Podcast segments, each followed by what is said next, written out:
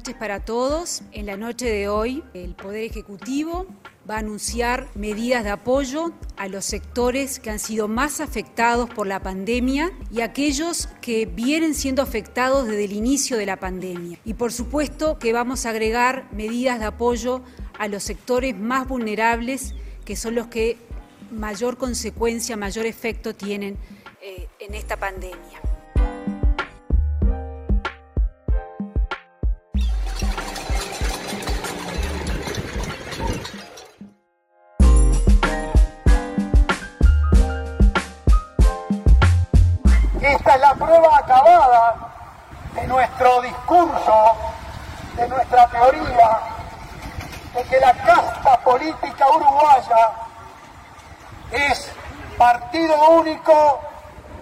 Nuevo orden mundial. Eh, no me digo, no me parece que este chico sea muy listo.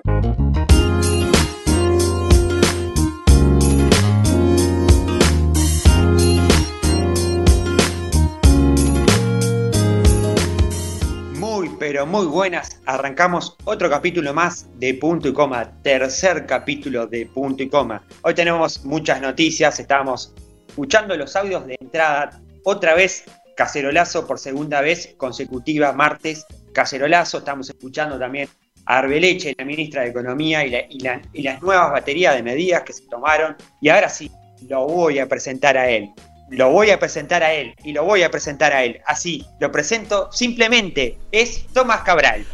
No, hay más necesidad de decir más palabras que lo voy a presentar a él, que la gente ya entiende. Ya, ya entiende el código, es solo esa palabra. Esa frase, digo. Exactamente. Bueno, ¿cómo estás, Tomás? ¿Todo bien? Bien, bien. Hoy la verdad que un poco cansado, pero estaba durmiendo siesta y me acordé que había que grabar punto y coma y acá estamos grabando punto y coma. Por favor, el profesionalismo que hay en este equipo es tremendo, por favor. un compromiso, la verdad que sí. Un compromiso tremendo, como, como en Canelones con las vacunas, ¿no? Uh, sí, justo. Complicada tu zona. Sí, justo mi zona. Eh, igual Dos veces. tiene cosas buenas y cosas malas. Después vamos a ver. Hay gente que ofrece cosas buenas acá, pero también hay gente que se vacuna dos veces con la primera dosis. Exactamente, Y además de esta dosis AstraZeneca, que es una vacuna que ha generado un poco de quickie, de miedo en la gente y hay mucha gente que se ha dado de baja tema por estar en espera de AstraZeneca, que es una vacuna que, bueno, vos me habías dicho fuera del aire que ha generado algunas controversias en el mundo por por las famosas trombosis, ¿no? Sí, hubo unos casos de trombosis en el mundo, eran uno cada dos millones de vacunados. Eh, tampoco se sabía si la vacuna era directamente el factor que generaba esto.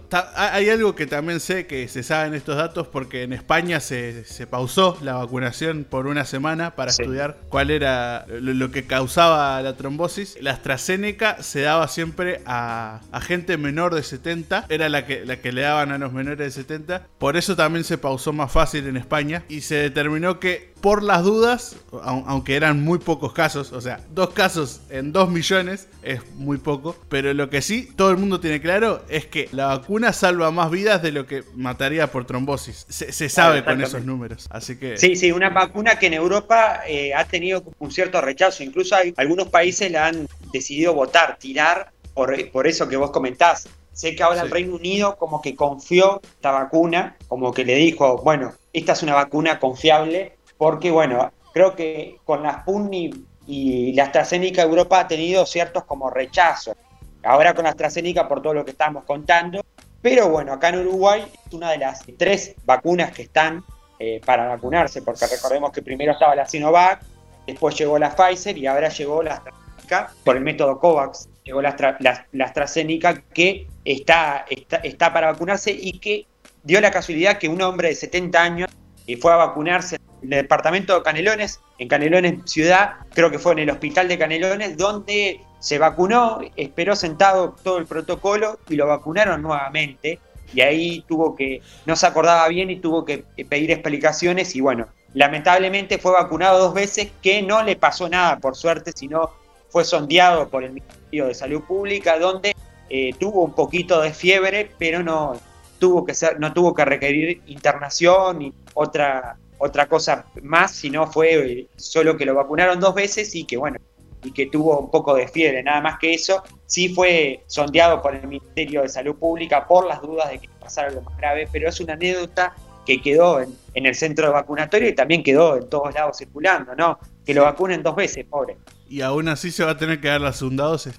Eh, exactamente, aún así, esperemos que la segunda dosis no sea por dos. Ya lo vacunaron bastante, ya, ya creo que... Eh, la verdad que sí. No, una cosa más que había dicho de, la Sputnik. Es verdad que hay muchos países que sospechan de la Sputnik, pero Argentina, por ejemplo, que es uno de los que más confió, ah, desde el principio, que eso, eso le salió muy bien porque la Sputnik es, de todas las vacunas que hay, una de las mejores y las más seguras. A pesar de que uno antes decían que se apuraba hace tiempo, en el 2020 ya, pero hoy en día se determinó que es una de las más seguras y, de, todas las del mercado, así que... Sí, una, una vacuna que estuvo muy cuestionada en su momento y que bueno, y que Rusia la presentó de una manera muy rápida y poniendo sobre la mesa y bueno, también pasa que cuando líderes o mandatarios que a veces son como potencias y complicados, como es el caso de Putin, la presentó de una manera como rapidez y mostrando, diciendo que Rusia había logrado alcanzar una vacuna mayormente eficaz para controlar este, esta pandemia mundial. Pero bueno, y Argentina, Fernández no le tembló el pulso que enseguida en diciembre dijo que la Sputnik B era la vacuna que se había cargado. Creo que en América solo dos países tienen la Sputnik. Hablamos de Argentina y hablamos de Venezuela, que también hizo un convenio con Rusia, donde Rusia eh, le facilitó las, vacunas a Venezuela, que también creo que Venezuela también está metido en el método COVAX. Supongo que va a recibir vacunas de AstraZeneca o está recibiendo, no, no, tengo, no manejo bien la información, pero supongo que, que sí, pero la gran mayoría eran de la, de la B. Y ahora sí, vamos a pasar a las noticias porque tenemos dos noticias principales y tenemos, hay olor a café hoy, ¿no, Tomás? No a cualquier café, a café especialidad. exactamente, además un lugar que lo conocemos muy bien, yo me acuerdo que te vi tomando un rico capuchino ahí. Sí, la verdad que sí. En, Café Doré, vamos a aclarar también, pues hay, que repetir ese nombre pues, que tanto nos dio, la verdad. Exactamente.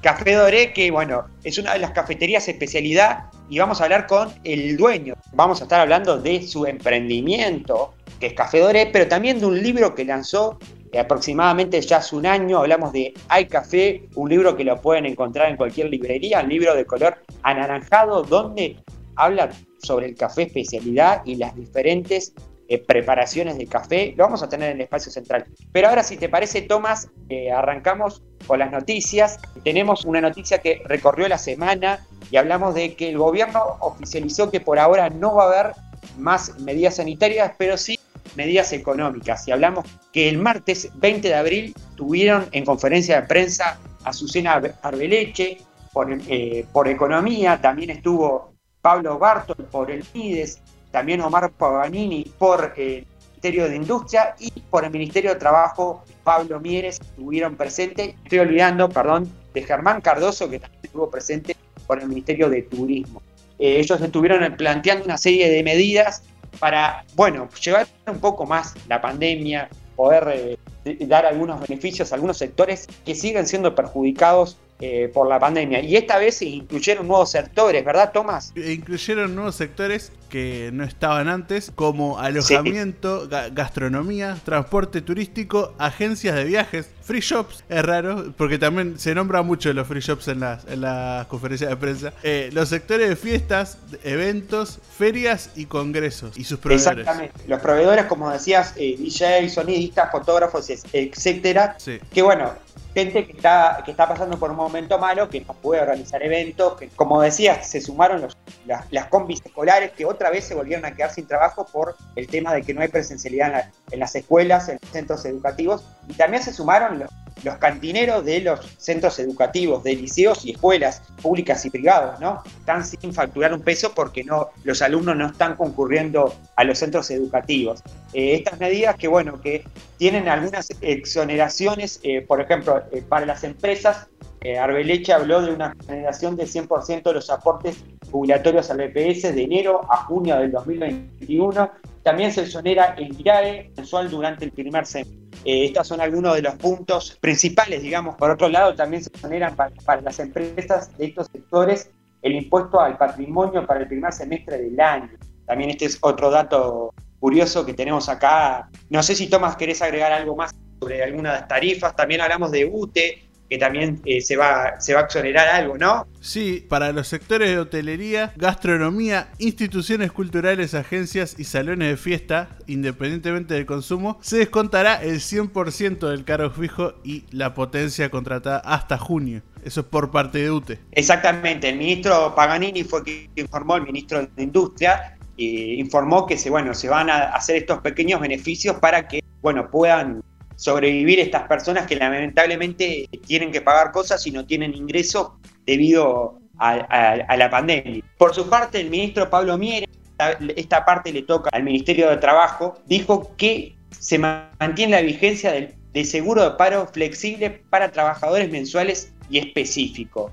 Eh, esto se aplica a los trabajadores dependientes de hoteles, apart hoteles, pensiones y restaurantes, bares, cadenas de comida, catering, casas de chicas, fotografía, free shop, transporte escolar, remises, taxi, transporte fluvial, compañías aéreas y enseñanzas en general. Esta es una medida que abarca a todos sectores, también a productores, audiovisuales, para eventos, identidades deportivas, abarca todo esto del, bueno, del tema del seguro de paro flexible. Ahora sí, seguimos con más medidas, ¿no, Tomás? Porque también Pablo Bartol anunció medidas, ¿no? Anunció medidas que va a seguir la continuidad de los apoyos a los sectores de bajos ingresos y señaló que la asignación del plan de equidad se duplicarán en junio, al igual que en mayo. La canasta de abril y mayo también se va a otorgar en junio. Y por otra parte, dijo que se retomará el subsidio de los monotributistas MIDES. Durante tres meses se les otorgará un monto de 7.305 pesos eh, por mes. Exacto, y para cerrar, el Ministerio de Turismo, Germán Cardoso, que estaba más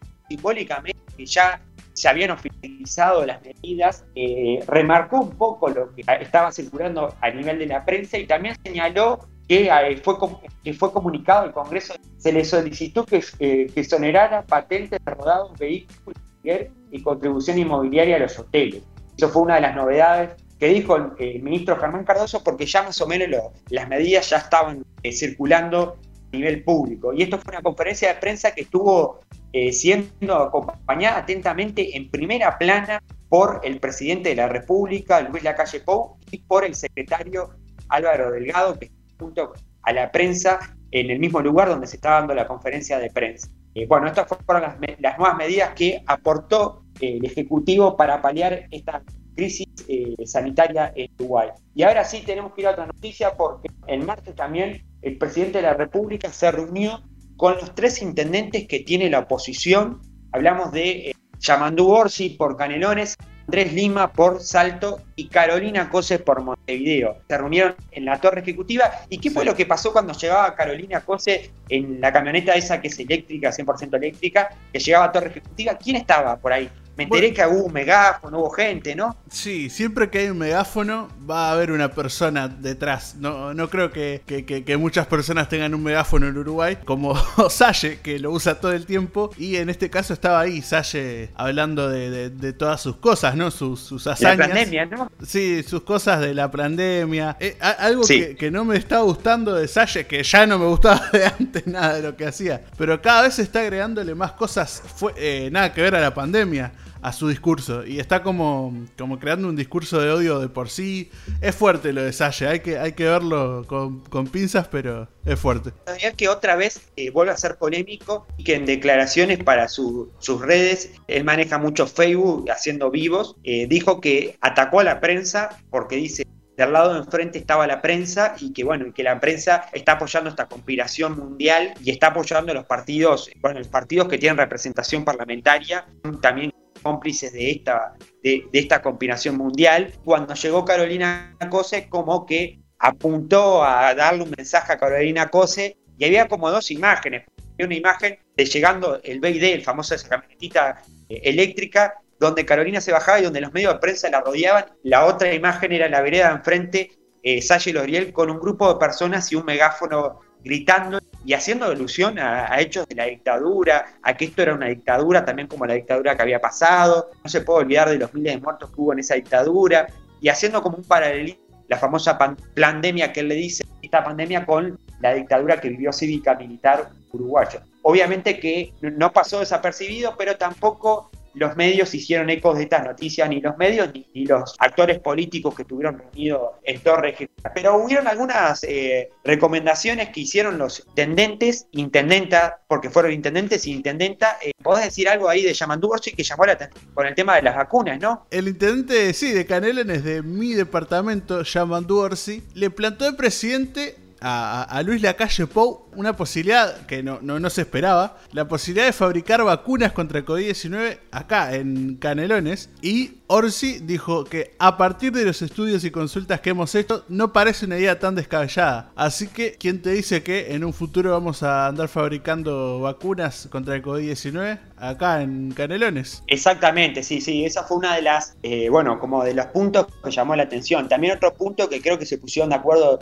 los tres intendentes y que manifestaron, el de activar la eh, economía a través de seguir fomentando las obras, de seguir fomentando más obras. y creo que Yamandú fue uno de los que hizo hincapié con Carolina Cose de, bueno, de seguir fomentando las obras a nivel económico. Eso fue una de las cosas que también llamó la atención. Otra, otra cosa que también eh, creo que Carolina Cose ya lo venía planteando a través de los medios fue el tema de armar una mesa de diálogo para poder trabajar en conjunto y apalear esta pandemia. Creo que estas fueron algunos de los puntos importantes. Y para cerrar, algo que, también eh, llamó la atención fue que los tres intendentes eh, hicieron hincapié que ellos no, vienen, no venían en representación de, la fuerza política que, que, pertenecen, hablamos del Frente Amplio, sino ellos venían en representación de sus cargos de direcciones a nivel municipal, hablamos de los cargos máximos a nivel municipal, que son los cargos de intendente. Eh, eso lo dejaron claro. Y una noticia que estuvo circulando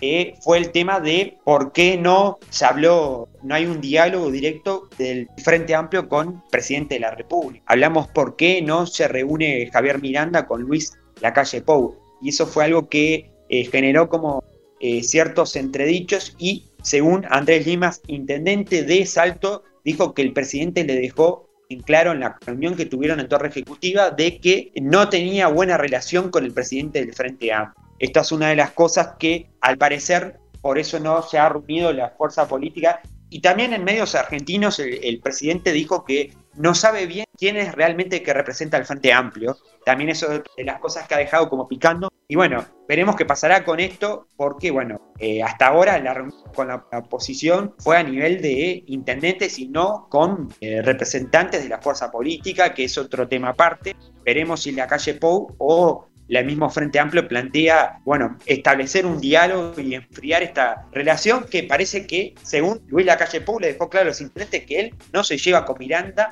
que no, no, no tiene vínculo y que por eso tampoco se, hasta ahora se ha armado ninguna reunión con, eh, con el presidente de la fuerza política del Frente Amplio. Pero me parece que por acá eh, va a llegar noticias, así cerramos. Exactamente, ya está esperándonos Pablo, así que podemos darle el espacio para que Pablo nos hable de Café Doré, su libro y qué es el café especialidad. Exactamente, pero antes de eso, vamos a primero a donde nos pueden seguir, nos pueden escuchar, ¿no? Eso nos lo va a decir un muy lindo locutor. Que contratamos, obviamente. Que no, no. No, soy yo. Que, que, que, claro, porque la gente se confunde a veces, pero no, no, no. Nos salió caro. Nos salió caro. Punto y coma 2021 ahora con un extra más de picante.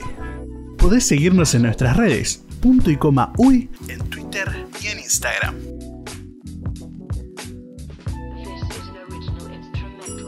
Espacio central de hoy de punto y coma tenemos a una persona que representa algo que tomamos todo, que es el café. Le vamos a dar las buenas a Pablo Corrado, hombre de, café, hombre de café doré, que nos va a contar un poco esto del café especialidad, qué es el café especialidad y cómo él entró en el mundo del café. Buenas, Pablo. ¿Qué tal, Inti? ¿Cómo estás? Contame cómo arrancaste con el tema del, café especialidad. Eh, arranqué tomándolo, en realidad. En Uruguay llegó café especialidad hace 10 años más o menos. En realidad lo conocí en el exterior, en unos viajes que, que hice pero cuando lo probé por primera vez, como que no entendía mucho qué, estaba pasando, porque es como que es tomas una bebida que no tiene nada que ver a la que tomaste toda tu vida. Y ahí fue cuando abrió el, bichito en realidad de, empezar a preguntarme qué es lo que estoy tomando, qué es lo que consumía antes, por qué en Uruguay no hay, no hay esto. Y por suerte, este, hace unos años ya, más o menos 8 o 10 años, empezaron los primeros tostadores a tostar café de especialidad acá en Uruguay y a venderlo. Y después fue una expansión brutal que se fue dando. Cuando hablas del otro café te referís al café instantáneo e industrializado, ese que todos alguna vez tomamos, ¿no?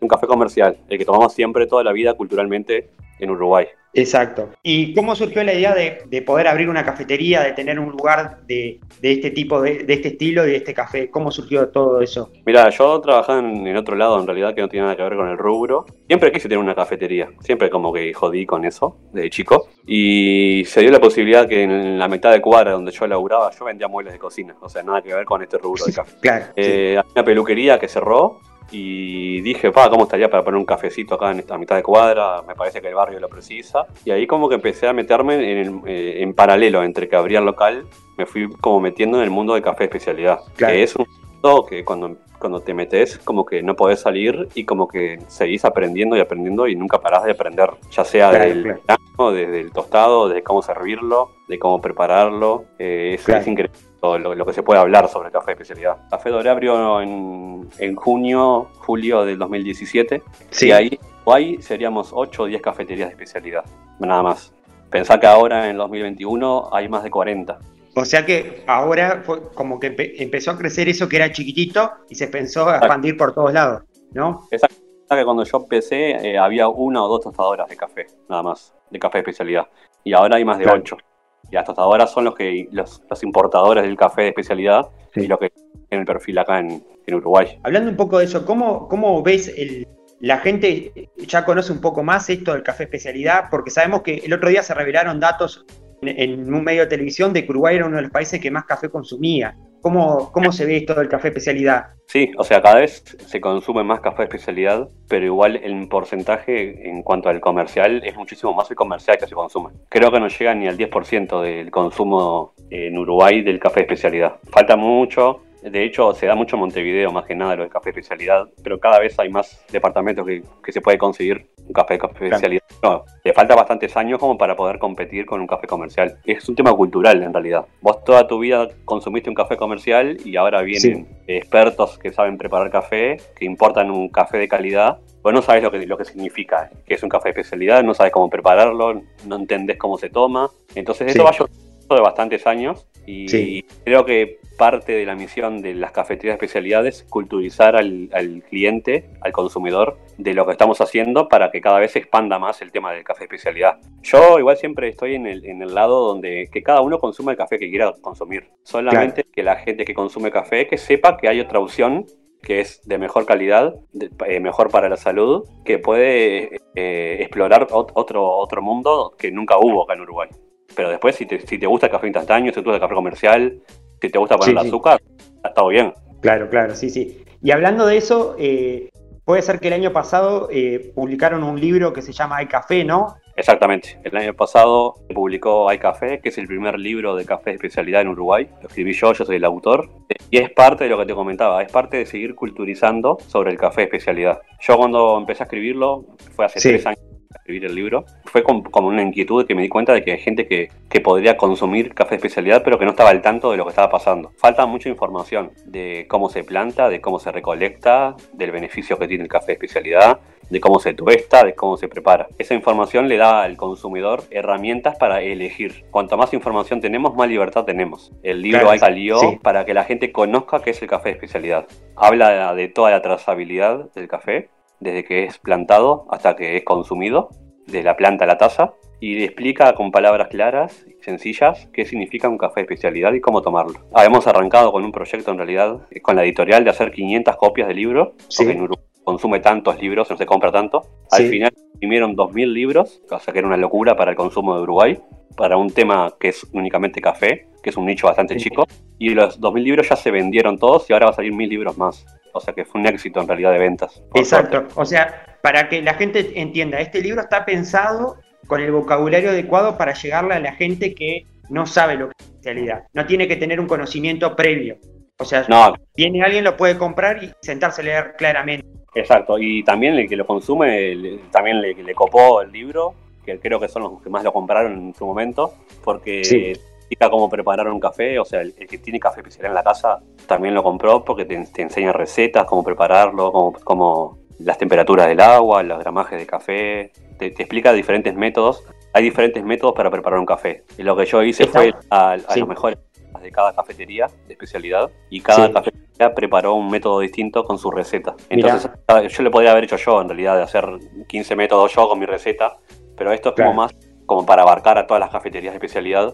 Cada barista, que un barista es el experto en preparar un café, preparó su receta de cada método. Entonces, como que la gente que tiene métodos en su casa puede prepararlo de mejor manera. Claro, como, como, recetas, como si fueran recetas de cocina, pero recetas de, preparar café, ¿no? Bueno, también hay recetas de cocina con café. Y está Hugo ah, Soca, está Lucía Soria.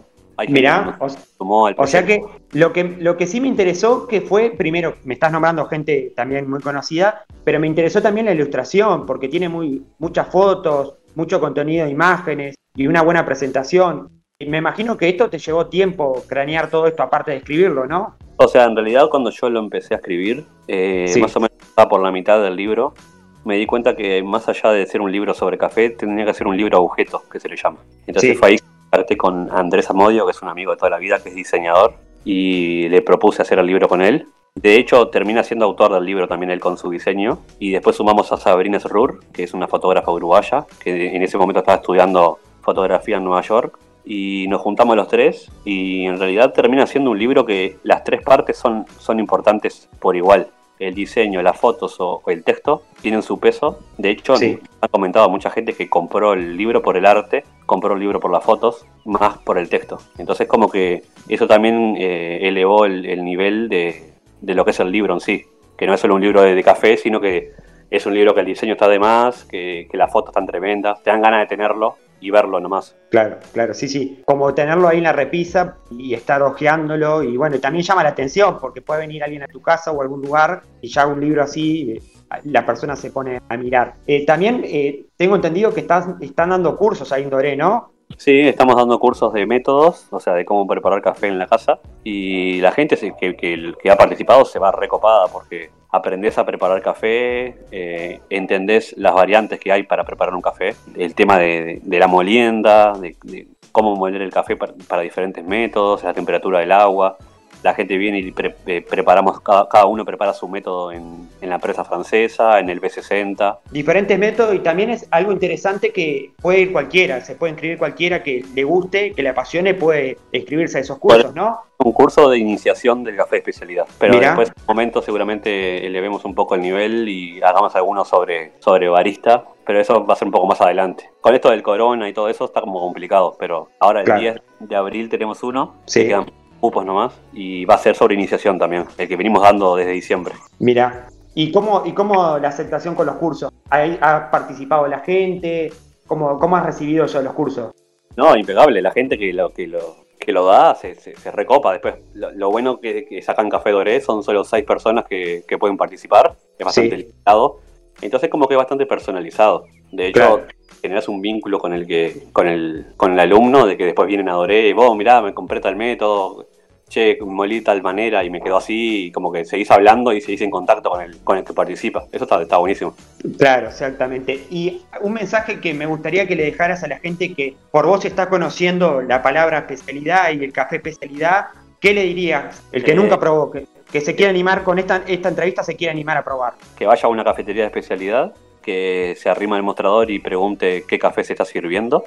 Y ahí el barista, que es el experto en preparar café, le va a decir de dónde viene el café, de qué origen, de qué finca, cuándo fue tostado, el perfil del tostado, cuánto pesó el café, se lo va a preparar, se lo va a servir y cuando tenga toda esa información, ya de antes de probarlo, ya se va a dar cuenta que es un café de calidad por el olor, por, la crema que tiene el café. Cuando lo pruebe va a sentir un sabor eh, equilibrado en realidad entre acidez, dulzor, amargor. Eh, un retrogusto que te queda en boca que no se consigue con un café comercial. Todo eso va a sentir. Yo creo que un filtrado o un, americano podría ser como una iniciación al café de especialidad. Y perfecto, y para cerrar, eh, bueno, decinos dónde se encuentra Café Doré, para los que no conocen, dónde, dónde está Café Doré, y supongo que eh, estará abierto de lunes a, sábados, ¿no? Sí, Café Doré abre de, lunes a viernes de 8 a 20 y los sábados de 16.30 a 20. Estamos en Rivera 2628 eh, a una cuadra y media de Rivera y Soca. Y además también los pueden buscar en la cuenta de Instagram, que ahí vos decís suben todo el material y además también suben cuando hay cursos. y para inscribirse y todo eso, ¿no? Dentro de poco estamos, estamos ahora diseñando una página, porque seguramente hagamos un curso que va a ser por Zoom para la gente que es exterior del país, más que nada, que, quiere participar pero no le da para venirse hasta acá. Pero sí, por ahora estamos con, la, con el Instagram de Café Doré, que es café-doré, y ahí subimos todo por el momento. Mira, y para cerrar, ¿qué expectativas tenés para este año eh, con el tema eh, del libro? ¿Querés en algún momento seguir lanzar algún otro material? ¿Hay alguna expectativa? Bueno, me dijiste lo de la página ahora. No sé si tenés algún proyecto en mano relacionado con, esto de seguir lanzando contenido. Eh, en realidad, otro libro no voy a sacar por el momento. Supongo que en algún momento va a salir algún otro por, por otro lado.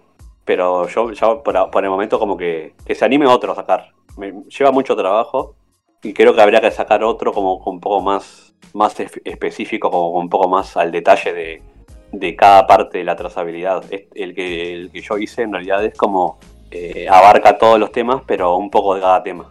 Yo creo que ya hay como bastante conocimiento como para avanzar un poco más en el nivel de, del libro, de algún libro que salga nuevo. Y el tema del, de la pandemia como que trancó bastante el, expandirse más, porque estaba planificado en su momento como con iCafé, que tiene una cuenta en Instagram, y eh, se estaba organizando hacer eventos, hacer concursos de arte late, hacer como catas abiertas. Está, todo pensado. El tema es que no se puede hacer nada hasta que no se abra todo. Está complicado. Exacto. Y además también creo que vos una vez me dijiste que esto de la cafetería especialidad es como una comunidad de, bueno, de, ir rotando por todos, ir probando diferentes eh, estilos de café y no quedarse en, un solo lugar. Eso me acuerdo que vos una vez me lo dijiste. ¿no? claro, de hecho, el, si vos compras el libro, en la solapa de atrás tenés una invitación de 16 cafeterías que te invitan con un café. Mira. Y ahí vas a recorrer 16 cafeterías distintas que te, regalan un café cada una de ellas. Y cuando termines el tour, que se llama el Tour Expreso, terminas con 16 locales, 16 propuestas, 16 orígenes, 16 tipos de café. Eso está buenísimo. Sí, estamos todos unidos, estamos para la misma. De hecho, en el libro participan casi todas las cafeterías. No, hay ninguna. Estamos todos en la misma. Eh, somos chicos. Exacto. Claro, pero, o sea, pero por lo que me estás contando, este fenómeno está creciendo, de a poquito, pero está creciendo, a lo que vos me contaste del principio, ¿no? Sí, sí, o sea, si vos me preguntabas hace dos años cómo era el consumo de café de especialidad en una casa, no tiene nada que ver ahora. Ahora la gente viene acá a comprar café en grano, se lo lleva, se compra molino. Hoy podés ir a una cafetería y ver el tostador tostando café ahí a dos metros de, tu mesa. Eh, te llevan café a tu casa, las cafeterías grandes. Sí, sí. Eh, se ha expandido muchísimo. Más allá de que falta, igual eh, lo que está sucediendo hoy en día, nosotros le llamamos la tercera ola de café. Sí. está divino. Montevideo se puso precioso con el tema de café especialidad. Y Maldonado también. Hay infraeventos, seguramente una va a haber una en Paysandú. Sí, se pone lindo. No, además es algo tan interesante. Uno consume mucho café y a veces no se da cuenta de que, de que bueno, de dónde viene el producto, cómo, o cómo es elaborado, y después se choca con, con este, este tipo de producto que es 100% eh, natural, y entonces como que queda uno a veces medio como choqueado, como vos decís, es un cambio cultural grande, ¿no? Sí, sí, pero vamos bien, estamos como queremos. ¿Sí? Sí, el que quiere tomar buen café puede conseguirlo. Así que ya está, más que esto no, no podemos pedir. Además también que, eh, porque uno puede decir, bueno, esto puede ser caro, eh, como hay otros productos que cuando son más naturales es caro, pero sin embargo el precio es, es prácticamente lo mismo. Y estás, eh, pagando calidad incluso. Sí, sí, o sea, capaz que es un poquito más caro del comercial, pero no, no hay tanta diferencia. No, digo, no hay tanta diferencia incluso para ir a tomarlo, que a veces puede ser más caro porque, bueno, el lugar, que, es, que es especialidad, pero sin embargo no. No, no, en una cafetería comercial o especialidad cuesta casi lo mismo. Por eso, por eso. Así que invitamos a la gente a, que vaya a Café Doré. Yo quiero primero agradecerte personalmente porque te conozco y abriste a mí las puertas con un proyecto que tengo y ahora también me estás apoyando acá. Y quiero agradecerte personalmente porque sé que sos, una persona que dedicas mucho tiempo a esto y que también sos como un amante, por algo estás en este, en este mundo. Así que te quiero agradecer y no sé si querés cerrar con alguna palabra gritando o, alguna cosa que, que quieras cerrar. Eh, sí, a ver cuándo venís y pagás un café, porque la verdad que siempre que venís te lo llevas gratis. me, deja crachar. Decí algo, toma, aparecí. Me dio mucha gracia eso igual. La verdad que fue, fue una, una, respuesta muy válida. Yo, yo, yo, apoyo a Pablo en esto, así que no sé, no sé. Estamos a las órdenes, digo. Me voy a laburar. Bueno, gracias. Hasta luego.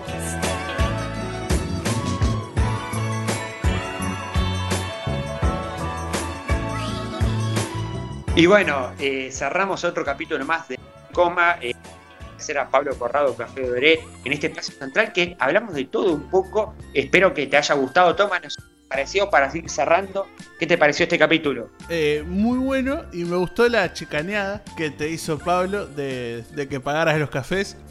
que además como que te, la dejó picando y se fue a trabajar. Eso es bastante interesante. No te dejó con, con, con, derecha a réplica, pero... no, no, no. Igual yo quiero aclarar que fue una broma que nos hacemos porque la verdad que Pablo es una persona que nos ha abierto las puertas a mí como a muchos emprendedores y la verdad que siempre agradecido y bueno, eh, sí, siempre el tono de humor de Pablo es... Y me la dejó picando. Si querés, vamos cerrando, no sé, ¿Te parece por ahí, Tomás? Dale. Bueno, espero que les haya gustado. Eh, si no saben que si les gustó, pueden recomendarnos en Instagram, en Twitter, en Facebook, pueden recomendar por cualquier de las vías. Nos pueden seguir y lo más importante de todo es difundir, compartir. Nos reencontramos cuando hagamos más. Punto y coma.